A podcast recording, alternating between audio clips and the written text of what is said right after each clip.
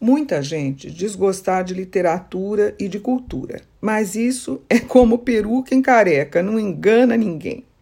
É pela abstração e pela linguagem, universo privilegiado da filosofia, que se escapa do cotidiano. Pausa que recompõe e nos leva na direção da beleza, fugindo da feiura que vem se transformando em modo de vida. Eis o que realmente nos une e define, e que é comum a todos nós: a mágica do pensamento.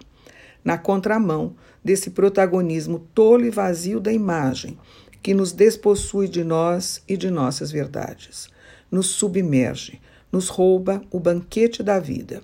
Mas podemos voltar num átimo, com a simples leitura de uma bela frase, como esta de Gramsci: O pessimismo da inteligência não pode desarmar o otimismo do coração e da vontade.